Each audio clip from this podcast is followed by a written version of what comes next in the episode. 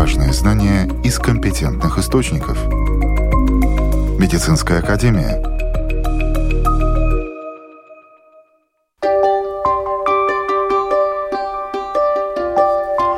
Здравствуйте, с вами Марина Талапина. Сегодня мы расскажем о роботизированном лазере, который пришел на помощь офтальмологам. Варикозное расширение вен, что нужно знать об узелках и звездочках на ногах – Метеозависимость – миф или реальность? Далее об этом более подробно. Также вас ждут новости.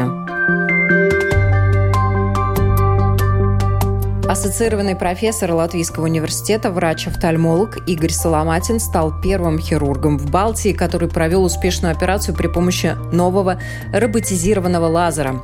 В интервью Латвийскому радио 4 профессор рассказал подробнее об этом аппарате и особенностях операции.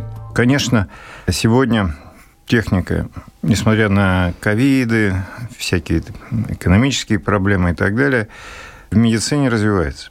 И техника, как бы мы не хотели, она идет вперед семимильными шагами. И уже в скором времени, я думаю, половина наших манипуляций, по крайней мере, в офтальмологии, будут делать роботы, которые будут сопровождать или операции, или какие-то манипуляции, или какие-то диагностические процедуры. У них будут свои программы, они будут э, действовать в рамках этих программ, и, конечно, они будут наиболее эффективны, Почему? Потому что, ну, во-первых, искусственный интеллект, он всегда работает безошибочно в конечном итоге. Дальше все их манипуляции – это всегда безопасно. Ну и, конечно, рассчитаны на долгосрочную основу для того, чтобы каждые там, 10-15 дней не повторять тех процедур или каких-то условных инъекций или закапывания капель, которые мы сейчас активно используем. Сегодня первый прообразы таких роботов пришли в наши операционные. И вот один из э, этих э, роботов стал э, лазер для рефракции, для коррекции проблем и ошибок нашего зрения тех самых ошибок, которые мы называем близорукость, дальнозоркость, астигматизм. И если раньше мы все эти проблемы исправляли, ну, скажем так, вручную, потом э, привлекли лазеры, туда уже вручную вбивали программы, потом начали переносить эти программы уже с наших компьютеров диагностических прямо в лазер, то сегодня сам лазер, во-первых, может оценить обстановку, во-вторых, он автоматически настраивается на размеры глаза, которому предстоит оперировать, то есть он сам обсчитывает все эти размеры лазера, диаметр, например, той же самой роговицы, центрирует, да, то есть, что очень важно в наше время, так, чтобы лазерный луч центрировал роговицу и именно коррегировал оптическую ось. И э, дальше он уже подсасывается глазу и делает необходимую манипуляцию. Хирург, конечно, присутствует, поскольку ему надо контролировать ситуацию, но его действия здесь минимизированы, и, слава богу, здесь человеческий фактор только является контролирующим. Вот поэтому сегодня, во-первых, время операции сокращено до минимума. Если раньше нам для того, чтобы провести манипуляцию на роговице, надо было делать примерно 10 тысяч сканов, то сейчас э, количество этих сканов возросло во много раз. Но это не самое страшное. Это самое э, главное – это то, что если операция раньше занимала примерно где-то половину минуты, где-то 30-35 секунд, то сейчас это происходит за 8 секунд. То есть практически человек не успеет открыть глаз, а него все закончилось. Так что и скорость, и точность, и комфортность, и, главное, последующие результаты, и самое главное, безопасность сегодня уже в наших операционных. Вот мы сейчас засекаем время. Начало операции.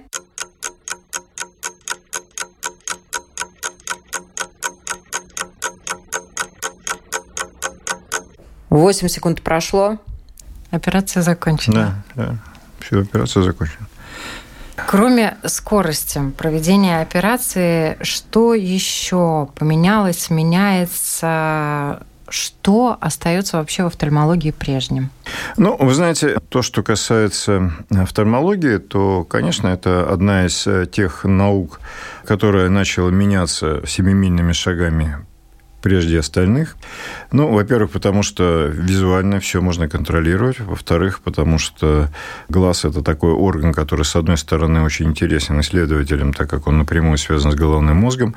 Во-вторых, это э, оптический прибор, то есть он, э, собственно говоря, напоминает ну, маленький фотоаппарат. В-третьих, у него очень много функций, и зрительная функция, и функция распределения и определения цветного зрения, у него функция определения контрастной чувствительности зрения. И кроме этого, вот учитывая связь э, с мозгом, понятно, что сегодня хирурги начинают уже думать, как через э, глаз войти в зрительные центры мозга для того, чтобы, ну, скажем, если что-то случается с глазом как таковым, и человек теряет зрение, то не используя вот этот периферический анализатор, а только функции центральной нервной системы и мозга, вживляя соответствующие видеокамеры и импланты, которые позволяют воспринимать изображение этих камер, возвращать человеку полноценное зрение. То есть это вот то, что новое происходит, это происходит буквально на наших глазах. И мы не думаем, что это позавчерашняя задумка. Нет, эта задумка была сделана совсем недавно. И скорость, которой разрабатываются подобные модели, тоже очень-очень высоки. И если раньше мы говорили, ну, лет через 20-25 что-то появится, то сегодня мы можем говорить, что, в принципе, года через полтора-два мы уже можем что-то в этом плане впускать не просто в э, эксперимент, а в обширную клиническую практику. Массы. В массы, совершенно верно, да. Это то, что касается э, вот таких, э, скажем, глобальных изменений. Что касается э, таких более локальных, ну, появились новые линзы, которые мы пересаживаем. Если раньше мы говорили о том, что хрусталик мы можем пересаживать, когда он там полностью потемнел, человек потерял зрение, вот он готов к операции, и надо делать эту операцию. То сегодня мы перешли на так называемую рефракционную замену хрусталика. Ну, то есть вот не устраивает нас, что нам надо читать в очках. Мы поменяли хрусталик. И сегодня появляются хрусталики с увеличенной глубиной резкости, хрусталики, которые уже лишены тех недостатков, которые были раньше э, присущи э, подобного рода хрусталикам, которые были призваны заменить очки на всю жизнь. И благодаря этим новым линзам, называются они EDOF-линзы, пациенты приобретают возможность видеть без очков как вблизи, так и вдали, с одной стороны. С другой стороны, исчезают те побочные эффекты, которые были присущи более ранним моделям. Это засветки от фар встречных машин, это различные световые эффекты при взгляде на источники света и нарушение контрастной чувствительности. То есть эти люди очень плохо видели в сумерках с э, предыдущими моделями мультифокальных линз. Сейчас этот недостаток тоже устранен благодаря новой оптике. Конечно, проблемы остаются. И остаются проблемы, которые связаны, ну, вот я уже говорю, с э, задним отрезком глазного яблока. Это зрительный нерв, это сетчатка.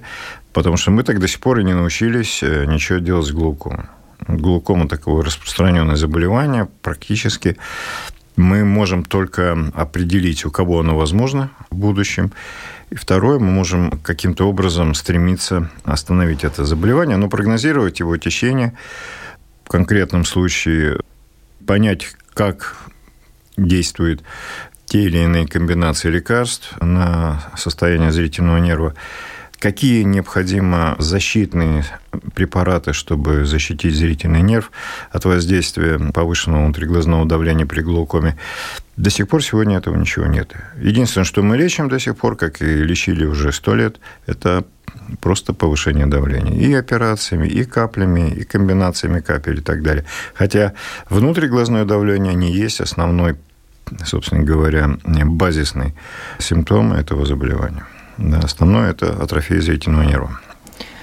Вы уже упомянули, что вот при операции коррекции лазером, который выполняет э, роботизированный аппарат, роль врача сводится к контролю вообще вот на сегодняшний день с теми темпами, с которыми развивается техника, которые приходят на помощь человеку на самом деле, роль и задача врачей, офтальмологов, хирургов, чему, собственно говоря, нужно молодых врачей учить сегодня? На мой взгляд, конечно, надо менять подходы к обучению сегодняшних поколений врачей. Почему? Потому что, с одной стороны, мы получаем в свое пользование очень сложные приборы. И врачи, пользователи и люди, которые, собственно говоря, должны получать какие-то результаты от этих приборов и их анализировать, они, к сожалению, уже не успевают этим всем заниматься, потому что приборов очень много, их компьютерные программы тоже очень насыщенные, довольно сложные. И для того, чтобы во всей этой массе разобраться, у нас уже появились такие подспециальности, что ли, или более тонкие специальности в офтальмологии, которые только этим и занимаются. Ну, скажем, только сетчатка, или только зрительным нервом, или только роговицей, или только там хрусталиком и все.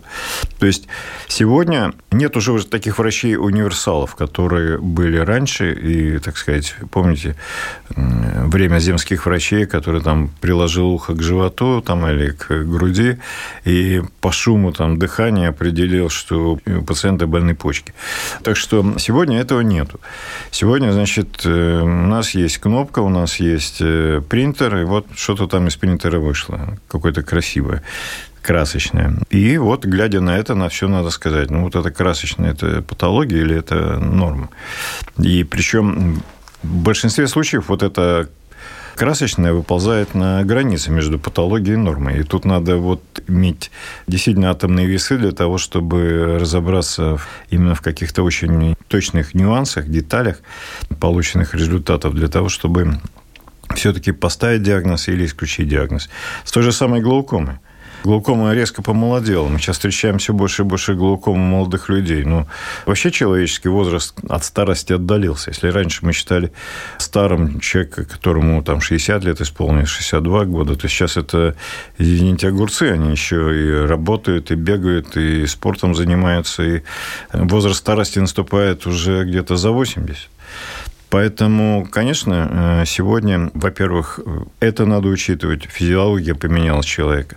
С другой стороны, конечно, вот эти тонкие диагностические приборы, с одной стороны, как я говорю, они помогают, но с другой стороны задают все больше и больше вопросов. Поэтому врачей, откровенно говоря, не хватает. Вот просто сегодня как бы мы ни говорили, все-таки универсалы остаются в цене, и универсалы все-таки принимают э, основной бой, как говорится, или основную нагрузку по принятию решения на себя. По многим причинам. Прежде всего, это опыт, прежде всего, это какой-то, может быть, свой, основанный на каких-то нюансах взгляд на ту или иную э, патологию. Но в большинстве случаев как раз вот э, универсалы, они становятся теми, которые, в общем-то, всегда принимают правильные решения. Основываясь только на данных приборов, конечно, нельзя надо вынести, как говорится, вердикт. Надо при этом еще и, как говорится, чуйкой обладать какой-то.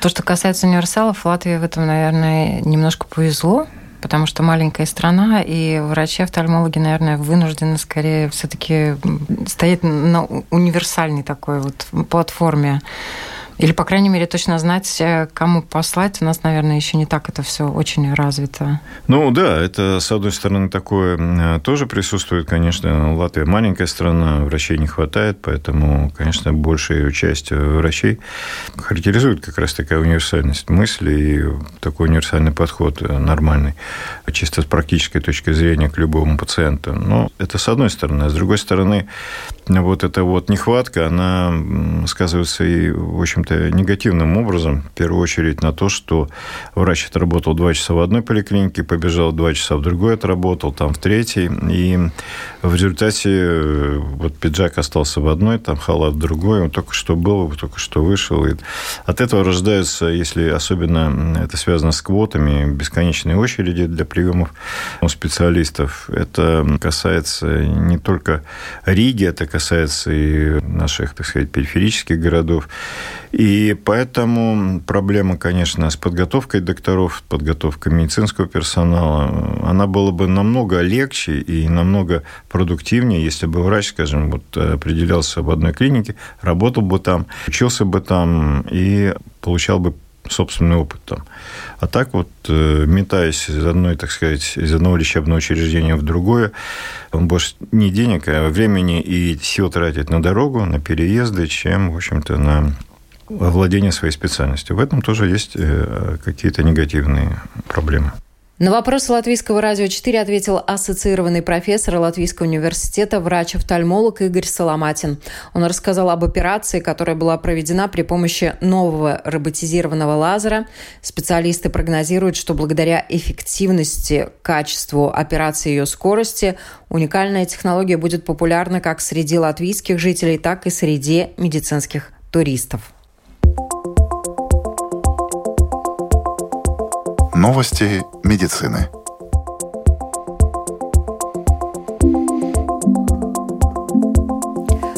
Ученые сделали еще один шаг на пути к изготовлению искусственного сердца для человеческого организма. Исследователи воссоздали спиральную структуру сердечных мышц, которые помогли понять, как бьется сердце. Биоинженеры Гарварда разработали первую биогибридную модель желудочка в сердце человека со спирально выровненными сердечными клетками и продемонстрировали, что выравнивание мышцы резко увеличивает объем крови, который желудочек может перекачивать при каждом сокращении.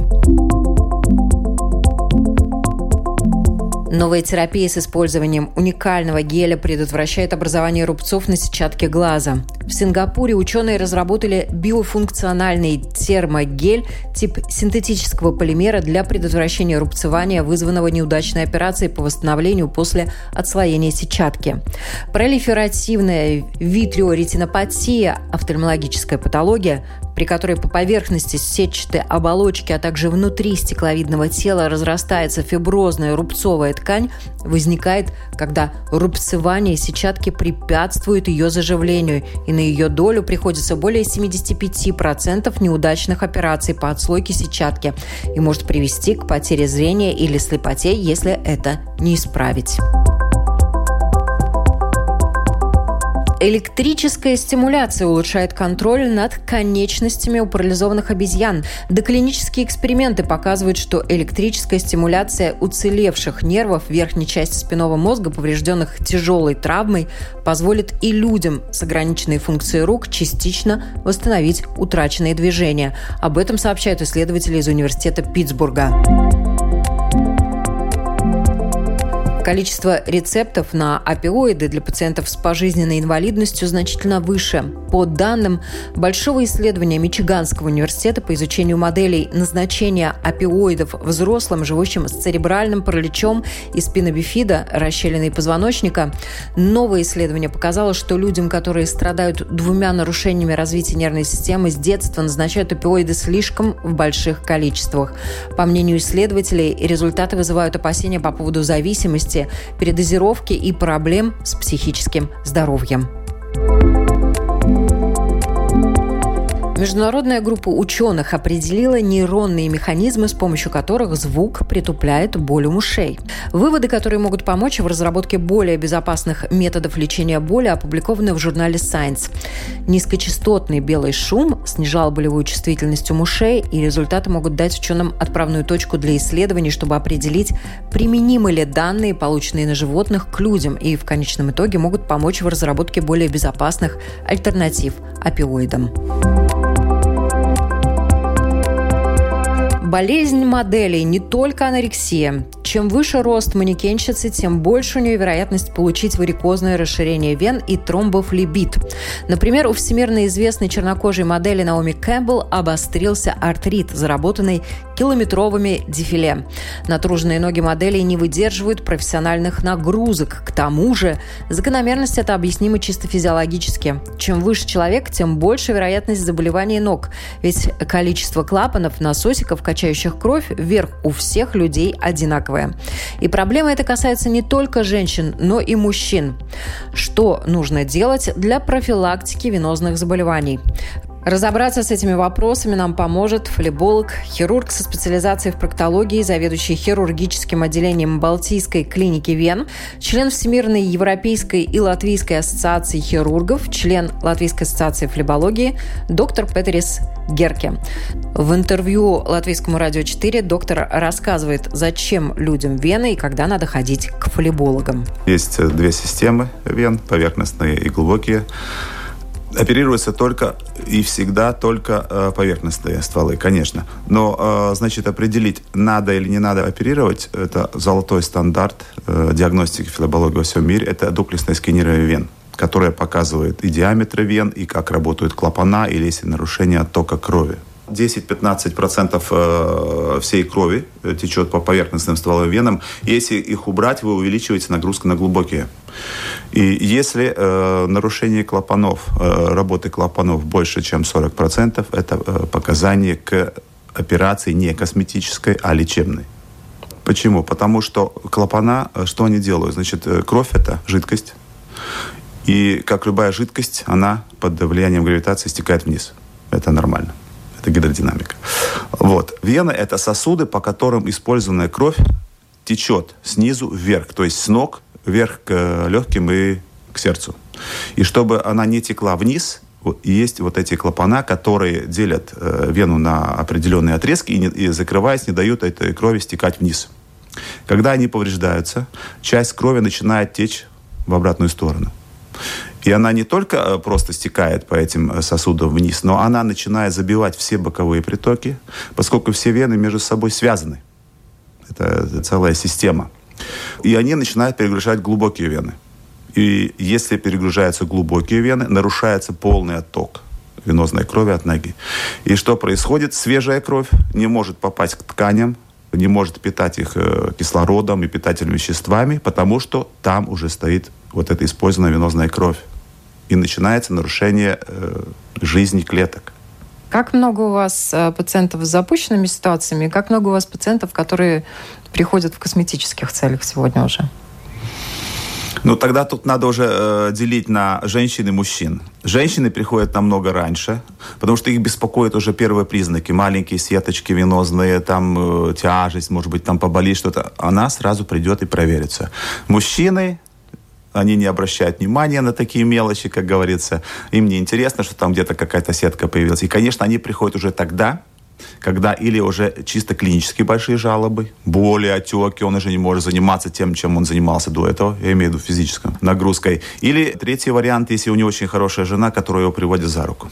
Еще, э, как вы знаете, в основном у мужчин, ну, более-менее волосатые ноги, и не так хорошо сразу видно – и когда они приходят уже на операции, мы их готовим, они должны эту ногу побрить. Он говорит, я побрил ногу и просто не мог говорить. Я увидел, что это страшные вот эти узлы, все, а под, под волосами ничего не видно. Вот так. Ну, если у человека здоровые поверхностные стволовые вены, мы никогда их не оперируем. Даже потому если что звездочки они, есть? А, они напрямую не связаны. Могут быть здоровые вены и звездочки. Это гормональная звездочка, в основном это у женщин. Они появляются из-за гормонального э, уровня, когда э, в определенное э, время месяца увеличивается прогестерон в крови. Прогестерон действует на мышечную ткань, и как побочный эффект, эта же мышечная ткань находится в этих маленьких сосудах. И расслабляется, то время, когда прогестерон имеет очень большой уровень в крови, и если в тот момент большое давление э, в венах ног появляется, эти веночки начинают расширяться, и человек их начинает видеть. Но, к сожалению, после того, как прогестерон уходит из э, увеличенная концентрация уменьшается в крови, эти венки уже не сужаются. И это есть причина вот этих визуальных э, звездочек. Поэтому, mm-hmm. если есть капиллярчики, это не означает, что и все остальные вены больные. А здоровая венка, она может быть видна?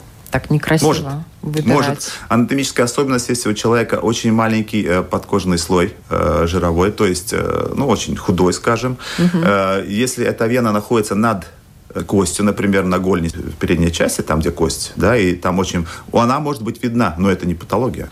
Врач, флеболог очень точно сможет определить, это изолированное повреждение отрезка вен или все-таки там уже повреждается стволовая вена. Если врач замечает, что повреждение идет уже по большой вене, тогда уже идет речь о более серьезном лечении. Если э, изолированный э, расширенный варикозный э, отросток или узел, тогда можно делать склеротерапию. Почему? Потому что он будет увеличиваться. Чем он больше будет в диаметре, тем надо более большую концентрацию лекарства применять, тем э, хуже результаты. Какие существуют методы профилактики? Это отчасти компрессионные чулки. И это, наверное, один из таких самых первых методов, да, чулки, которые утягивают. Вот как они работают, эти чулки? Компрессионные чулки – это очень просто. Значит, э, конкретное давление на каждый сантиметр, сдавливание э, вот этих вот расширенных вен или, скажем, капилляров или, или просто ноги, которая отекает, не дает наполнению быть в этих венах, и они становятся пустыми. И поскольку э, вот отек, например, образуется из-за того, что вена расширена, стенка становится более тонкая, и жидкая часть крови начинает просачиваться э, в ткани и образовать отек. Так вот, эти компрессионные чулки, сдавливая этот сосуд, не дают этой жидкости появляться. Есть э, разные длины компрессионные чулки. Есть гольфы, то есть до коленки. Есть длинные, есть э, э, колготки. Но это выход из ситуации, да? У кого генетически может быть предрасположенность к этому? Да, это профилактика, это задержание прогресса этого заболевания. Но это не вылечит. То есть, если у человека уже есть такая проблема, это может поддерживать на том уровне, на который доктор вот поймал ее. Ну, может быть, дочь знает, что у нее есть вот предрасположенность, поскольку у мамы, у бабушки были проблемы, да, вот э, что она может делать э, на протяжении начальных этапов своей жизни, чтобы не допустить Она сначала этого? должна сходить к флебологу и сделать сонографию дуплексной скинья вен. И, и флеболог скажет, у вас больные вены, у вас есть проблемы или у вас нет. Если у вас проблемы нет, вы можете спокойно жить просто периодически э, контролируя. Флебологи рекомендуют контролировать вены раз в 2-3 года. На наши вопросы, напомню, отвечал доктор-флеболог Петрис Герке. В одной из наших следующих программ мы поговорим подробно об операциях и процедурах, которые проводят на венах. Важные знания из компетентных источников. Медицинская академия. Ну а сейчас следующая тема. Метеозависимость. Миф или реальность? Ноют суставы перед дождем. Болит голова в пасмурные дни. Знакомые скажут, что вы метеозависимы. Наука скажет, что надо разобраться. Есть ли такое явление, как зависимость от погоды? Алина Флешмана, сертифицированный фармацевт сети апотека, считает, что это не миф. Метеозависимость действительно есть. Я думаю, что это реальность, но только не у всех, естественно, оно проявляется. Есть гиперчувствительные люди, они, возможно, и генетически предрасположены, у которых э, есть э, в генетике такое именно очень сильная чувствительность, зависимость от этого. Есть и люди, которые не ощущают первый тип погоды или третий тип погоды. Но, как правило, более чувствительны также те, которые хронически больны гипертонией, астмой, сердечно-сосудистыми заболеваниями больше всего, они, естественно, зависимы от метеопрогноза. Наши синоптики уже на протяжении многих лет предупреждают о типе погоды. Первый – особо благоприятный. Ясная погода без перепадов температуры давления. Второй тип – благоприятный. Небольшая облачность, ветер, перепады температуры не больше 5-10 градусов. Перепады давления незначительные. Третий тип – неблагоприятный. Резкая смена давления, сильные перепады температур, сплошная облачность. Четвертый тип – весьма неблагоприятный. То же, что и третий, только в большей степени. Это научно обоснованное понятие. Метеоролог Лаура Круменя, заведующая отделом гидрометеорологических прогнозов Латвийского центра среды, геологии и метеорологии, рассказывает в интервью Латвийскому радио 4, как синоптики вычисляют тип погоды. Не везде в мире что-то такое вообще дополняется к метеорологическому прогнозу. Было несколько раз, что мы принимали даже решение, нет, не будем э, давать этот прогноз э, или добавлять эту информацию к прогнозу но э, сразу получали очень много звонков. Я понимаю, что получала то же самое радио и телевидение. Очень много звонков от людей, которые очень-очень хотят знать эту информацию. Ну, что это? Э, в принципе, эти медицинские типы погоды, они и разрабатывались. Это теория у нас здесь в Латвии. Э, медики, курортологи во второй половине прошедшего века э, в сотрудничестве с синоптиками разрабатывали, анализировали фактическую ситуацию, как развивались погодные условия, и плюс э, тогда просматривали именно медицинскую тоже статистику, вызовы скорой помощи, как люди себя э, чувствовали в это время и так далее. И базируясь на этом, как бы разработали эти типы погоды. Как вы говорили, да, они четыре типа погоды, и до сих пор мы эти исследования используем, чтобы составлять эти медицинские типы погоды. Ну, одной из основных характеристик это будет атмосферное давление, потому что все остальные метеорологические параметры очень-очень связаны с атмосферным давлением. Та же самая облачность очень связана, направление, скорость ветра, изменение скоростей ветра, они тоже очень связаны именно, как будет меняться атмосферное давление. Ну и также дальше с этим всем связаны осадки и температурные изменения. Но это те самые-самые важные метеорологические параметры, которые и влияют. Плюс я еще не упомянула э, влажность воздуха, которая тоже очень очень-очень важно. Как бы эти пять параметров самые главные. Влажность воздуха – наиболее важный параметр, который влияет на самочувствие астматиков. Врач-кардиолог Елена Пахомова-Страутыня, ведущий научный сотрудник Института кардиологии Латвийского университета, рассказывает, что ученые также на протяжении последних десятилетий серьезно изучают влияние метеоусловий на состояние сердечно-сосудистой системы человека. И взаимосвязь, безусловно, есть. Ну, бесспорно, это, конечно же, реальность. И я думаю, подавляющее большинство людей это ощущают на себе или ощутили на себе. И, кстати, Институт кардиологии в далекие 80-е годы занимался изучением метеочувствительности, метеозависимости кардиологических больных. Так что это реальность, и более того, это и научное направление в медицине. Все зависит, конечно, от э, тяжести и продолжительности заболевания. Но тяжело болеющие люди, то есть э, с, с длительным анамнезом, конечно, реагируют, реагируют практически всегда. И в зависимости от того, какой скажем так, компонент погодных условий, да, наиболее значимо проявляется в данную минуту, где возникают различные э, симптомы недомогания. Это головные боли, это или падение и повышение артериального давления, это это нехватка воздуха, одышка возникает. Иногда возникает и нарушение ритма, да, вот и такие э, симптомы бывают. Плохое настроение, депрессии возникают. Как правило, хронические больные страдают э, и метеозависимостью, и метеочувствительностью. Степень ее проявления может быть разной, конечно, да. Но именно эти люди подвержены вот такому неблагоприятному влиянию погоды на здоровье. А как люди после операции на сердце реагируют на смену погоды? Ну, точно так же, как и все остальные. То есть э, у них появляются такие же симптомы, как и у всех остальных э, зависимых от погоды людей. И э, в этом отношении, если пациент находится еще в клинике, все в порядке. Но если он уже дома после операции выписан, то, конечно, лечащий врач бесспорно ему рассказывает о э, необходимых э, мероприятиях, да, которые он должен э, делать, об изменении дозировки препаратов, которые он регулярно принимает.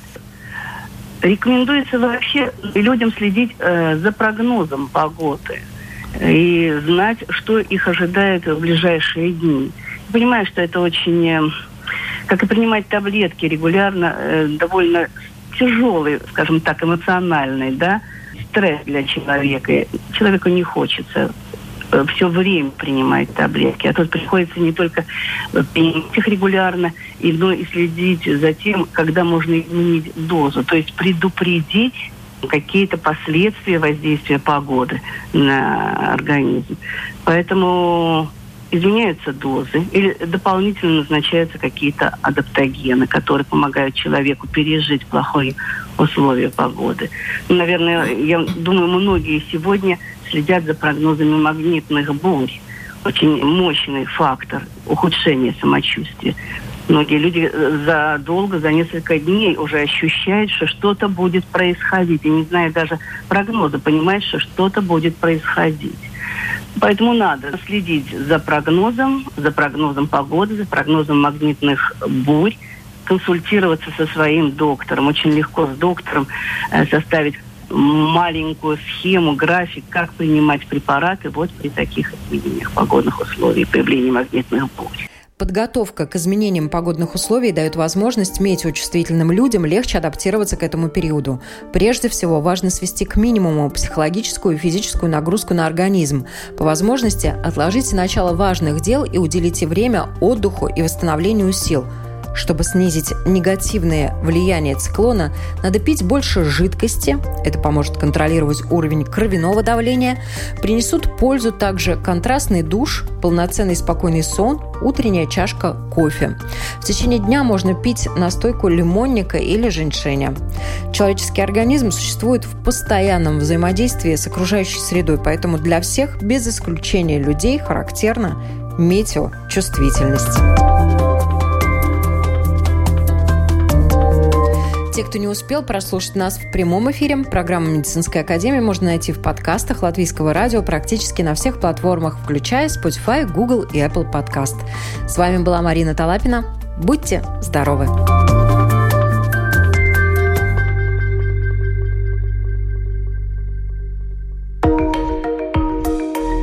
Важные знания из компетентных источников.